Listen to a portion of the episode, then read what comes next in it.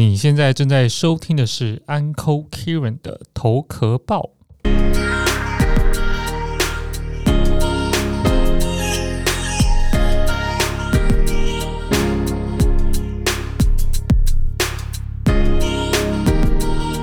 Hello，又到了就是 Uncle Kieran 头壳报。今天想跟大家聊聊，就是我的其中的一个很很很长时间都在做的一个投资，就是包租公。那我们就聊聊包租公会常见的哪五大问题呢？所以今天想收租的朋友们，哈，想要学这个包租的朋友们，千万不要错过。那我们就接下来继续聊下去，哈。那今天会比较讲比较包租有很多种，除了你买房包租啊，还有隔套收租啊，还有做二房东等等啊。那讲讲一个比较大家常态会比较听到，就是所谓的隔套收租。好，那我们今天就用隔套收租来来看看会常常遇到哪些问题。那很多人觉得隔套收租听起来这个利润好像很很多，但其实有很多东西，如果你没注意的话，其实真的也赚不到什么钱。比如说不符合法规啊，被邻居检举啊，然后。申请这个合法隔套被政府打枪等等的，那最可怕就是装潢费哦。跟工班讲，跟设计师讲，就是设计师评估了一个金额，然后边做越加越多啊，超出一开始预算。然后还有就是市场行情没有调查清楚，就收到租金是没办法支付贷款。那另外一个就是。招租非常的不顺利，租不出去就算，然后遇到了很奇怪的房客，所以空租率很高。要不然就是报酬太差，还不如做其他投资。所以呢，如果你没有搞懂，就是今天要讨论的这些问题哈，不仅就是赚不到钱，那可能就会浪费时间这样子。所以，OK，到底要注意到哪些事情？如果是你是做隔套收租的话哈，那大概会有几点哈。第一个就是好隔套这个呃。呃，合法的隔套呢，要准备什么？再来就是第二点，就是这个费用要怎么估计？再再来投报率呢，要抓多少？怎么算？再来就是这个隔套要花多少时间？哈，还有最后一点就是，如果说买已经隔好的，就是隔套好的这个物件的话，它的风险会有哪些？好，那我们就先聊哈。第一个就是。如果我们要做一个合法隔套的话呢，会需要具备什么？准备一些什么东西呢？好，除了说现在大家都很清楚知道嘛，就是一定要是合法合规。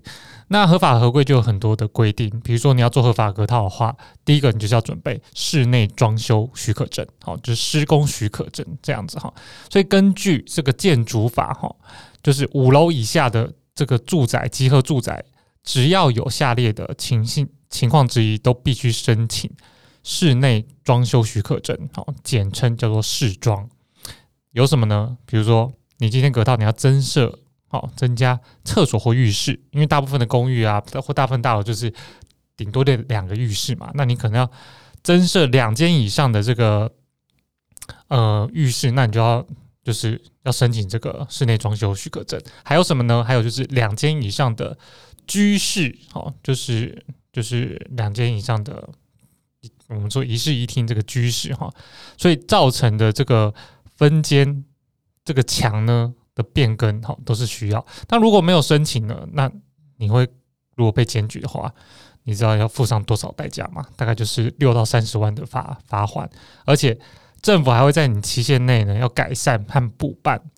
那如果说预期没有改善或补办者的话，就要连续处罚。那如果有更多的检举或有必要的话，甚至会被强制拆除室内装修违规的部分哈。那这些都可以就是就是在网络上查到。好，第二点是什么呢？呃，室内装修的这个竣工合格证，好，刚刚是什么？室内装修许可证。那这个室内装修合格证，那这个是什么呢？就是取得室内装修这个许可证之后，理论上你就是必须。按照设计师给的设计图按图施工，但是你知道政府就是也不知道你是不是真的就是按图施工嘛？所以你在完工之后呢，必须再取得一个室内装修去就是完工的这个合格证好，简单来说就是完工证明啊，代表你就是真的这个合合法格套。所以呢，好，就是这就是你要先有这个许可证，好施工，施工完之后就是合格证。但是市内市面上哈，很多包租公为了这个规避邻居的检举啊，他们大部分很多人都申请的许可证，但是都没有在完工之后拿到这个合格证，所以这样一样是算非法隔套哈。举报仍然就是他还是会有被罚款啊，还是会有被拆除的风险。再来呢哈，还有什么？你需要。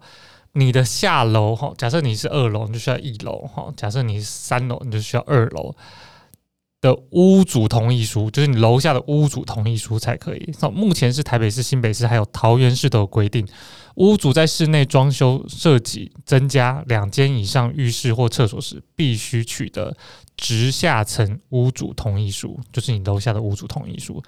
如果没有经过同意就直接施施工，一样会有。可能被处这个六到三十万的罚款，然后一样是会被连续处罚。这些呢，都可以在台北市政，就是台北市这些呃政府的相关单位哈，取得这样的一个公文哈，或者是呃等等的范例，你都可以去下载。好，那还有什么呢？还有就是专业人士的签证审查，你看是不是真的很多？要合法合规真的是蛮多的哈，因为隔成。很多间套房可能会影响建筑物结构的安全，还有就是可能会影响火灾、消防安全等等的，所以很多法规对于隔套有很多的规范和限制。比如说什么呢？防火门及隔间，还有这些建材啊，还有你要需要垫高啊，还有载重啊，还有配电、日光、采光、通风、隔音等等，都必须按照法规去执行。所以这些呢，以上的要求哈，都是需要建筑师、结构技师、消防技师的签证审查。如果你没有找到专业人士啊，那你就是要可能花很多金钱和时间，然后拿不到这个完工合格证，然后就会变成非法的隔套。所以这就是一开始，如果你要打算做隔套的话，哈，一开始去买到一个物件要做隔套，你需要准备的大概就是呃，一开始需要准备就是这些。这些可能预备，就是不管是什么证啊，什么这些同意书啊等等，还有一些审查，这些都是要具备的哈。好，那我们讲第二大点，隔套的费用怎么样去估计呢？当然，我们要做一个投资物件，我们一定是需要有个预算估计嘛。那怎么样去估计一个隔套大概嗯那个 budget 会到哪里？所以隔套需要将房子重新拆除再隔间，它是需要花。蛮大笔费用的，老实说，好，你买房子就已经很大笔，那你隔套还要装潢，我们不含软装嘛？那如果你没有抓抓好这个预算，那很有可能不小心就花太多钱，然后把你的报酬率整个大幅的降低。所以到底会有哪些费用要花呢？哈，隔套花费除了额外花的项目，主要哦。包含以下两项，第一个就是装潢费用，第二个就是签证费用。那装潢费用哪些呢？我们举例一个三十平的老公寓的话，那如果说你想要隔成隔成这个四间套房出租的话，平均大约哈，那这个就是看你的物件的状况怎么样，平均大约就是两百到两百五十万左右，两百到两百五十。我这以这个台北市为例哈。台北新北这样为例哈，那签证费用呢？好，装修需要建筑师、结构技师、消防技师的签证审查，这些费用大概就是十二到十五万。哇塞，你看算一算，你投包率如果没有算清楚的话，其实不见得这个这项投资哦，这项包租就划算哦。所以这些东西你都要考虑进去。所以基本上哦，每个套房哦，大概可以抓五十万。以上好，以这个每平六到七万来计算。好，第三点呢，算完我们就是好，怎么样去估计？那我们就要算投报率啦。那投报率要怎么算？要怎么抓呢？如果你想要投资房地产，你必须先了解这几种报酬率。第一个，总价报酬率。什么是总价报酬率？总价报酬率就是等于全部现金买房的租金报酬率。它等于租金收入乘以十二个月，就是总支出的概念。好，除以总支出。好，租金收入乘以十二个月除以总支出，这个就是你的总价报酬率，就是全部现金买房的租金报酬率。那还有另外一个就是说自有资金报酬率，它是什么意思呢？它等于透过贷款的租金报酬率来计算。那怎么算呢？好，就是租金收入减掉房贷利息，然后括弧乘以十二个月，再除以总支出。好，这些总支出包含什么？包含就是房屋的总价啊、装潢费啊、代书规划、家电啊、房贷利息、其他成本等等。所以你就可以去算投报率，就是总价报酬率加自有资金报酬率。那其实这这一开始都是可以计算出来哈。意思就是说，你可以去找去做市场调查，就是你那一个区域的话，租金报酬率应该说租金大概可以收到多少。就可以去计算。那我我会比较就是保守一点，就是我的租金收入大部分我不会乘以十二个月，我会乘以十一个月。因为它现在你大部分做长租的话，其实就是呃最短就是签一年嘛。那签一年，你有些人可能一年就搬了，一年就搬之后，你可能会花一个月再去整理，然后找新房客，所以空置率就是大概抓一个月，会比较。我觉得会比较保险，你不会计算那么紧，到时候你就是你算出来，结果你实际的报酬率没有到你计算的，那其实也是也是蛮可怕的哈。所以总价报酬率呢，可以把它理解为就是 ROA，就是资产报酬率哈，就是全部现金买房的租金报酬率。如果你听不懂，你没关，你可以回放，那慢慢慢慢听这样子。好，好，那自有资金报酬率就可以把它理解为是 ROI。就是投资报酬率，就是透过贷款自己实际出钱的租金报酬率。好，大概是这两个，就是一个总价报酬率，一个是自有资金报酬率。那每个人对于报酬率的要求就都不一样啊，没有一个绝对的标准嘛。所以你只要算出来之后，这个东西是。你能够接受哈，基本上就 OK。那大部分投资客、专业投资客来讲话，台北市的合理总价投报率大概抓四 percent 左右。好，那新北市的房价相对就比较低嘛，所以抓个就是比较高一些，可能六趴左右。但是呢，哈，要提醒是，这个报酬率是在没有贷款情况下的总价报酬率。如果透过你的贷款成数比较高，好，自有资金报酬率通常。都会突破十 percent，所以这就是告诉我们说，最好就是贷款嘛。那现在利率很低，你贷款去做隔套当然是比较好，你的投报率也会比较高。要不然说实在话，你刚刚说台北市这个只有四趴的投报率的话，那你根本抵就是抵不了这个通膨啊，抗不了通膨嘛。因为通膨虽然主计处说三趴呃左右，但实际上现在四五趴其实。你可以自己感觉到现在通膨有多严重，所以呢，哈，如果要做隔套的话，大部分的人还是依照贷款哈。如果你的成数贷比较多，然后你就利率也比较低的话，那它是可以就是突破十 percent 的哈。好，接下来第四点呢，隔套要大概花多久时间？好，那申办程序呢，可分为就是图说审核及竣工勘验，好两个阶段，分别取得。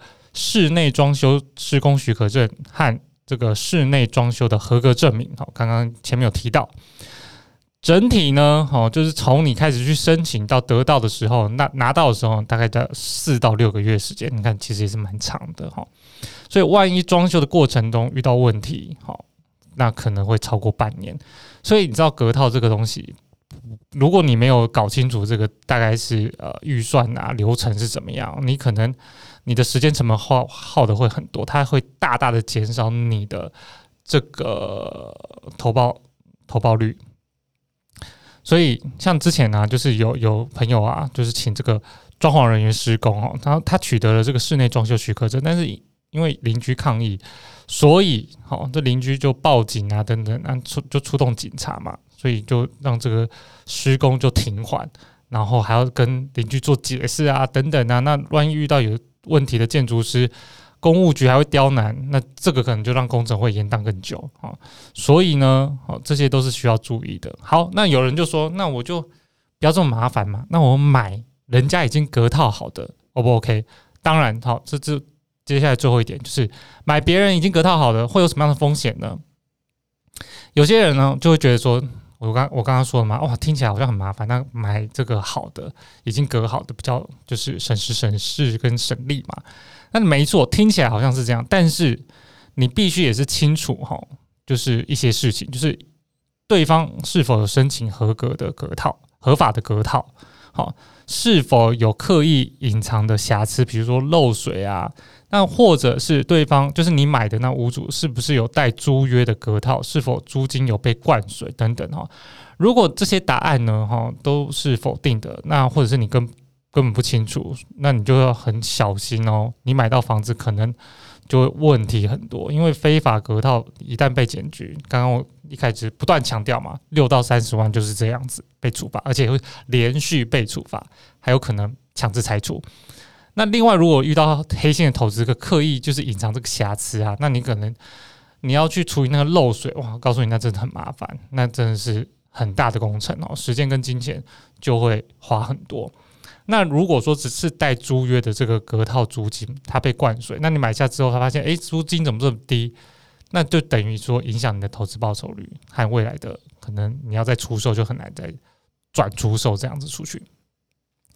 所以呢？老公寓隔成套房呢，本身是不违法的，违法的是没有申请这些装修许可证跟合格证。所以今天跟大家分享就是，哦，如果你要做包租公，今天是 focus 在这隔套收租的部分话，那这些就是提供给你的建议，就是千万不要，他应该说千万要注意这几点，今天说的这几点哦，你才不会就是赔了夫人又折兵。OK，如果你觉得今天的节目内容对你有帮助的话，请你不要吝啬分享到你的 IG 线动，并且 tag 我。我的 IG 账号是 uncle 点 Kieran U N C L E 点 K I E R A N。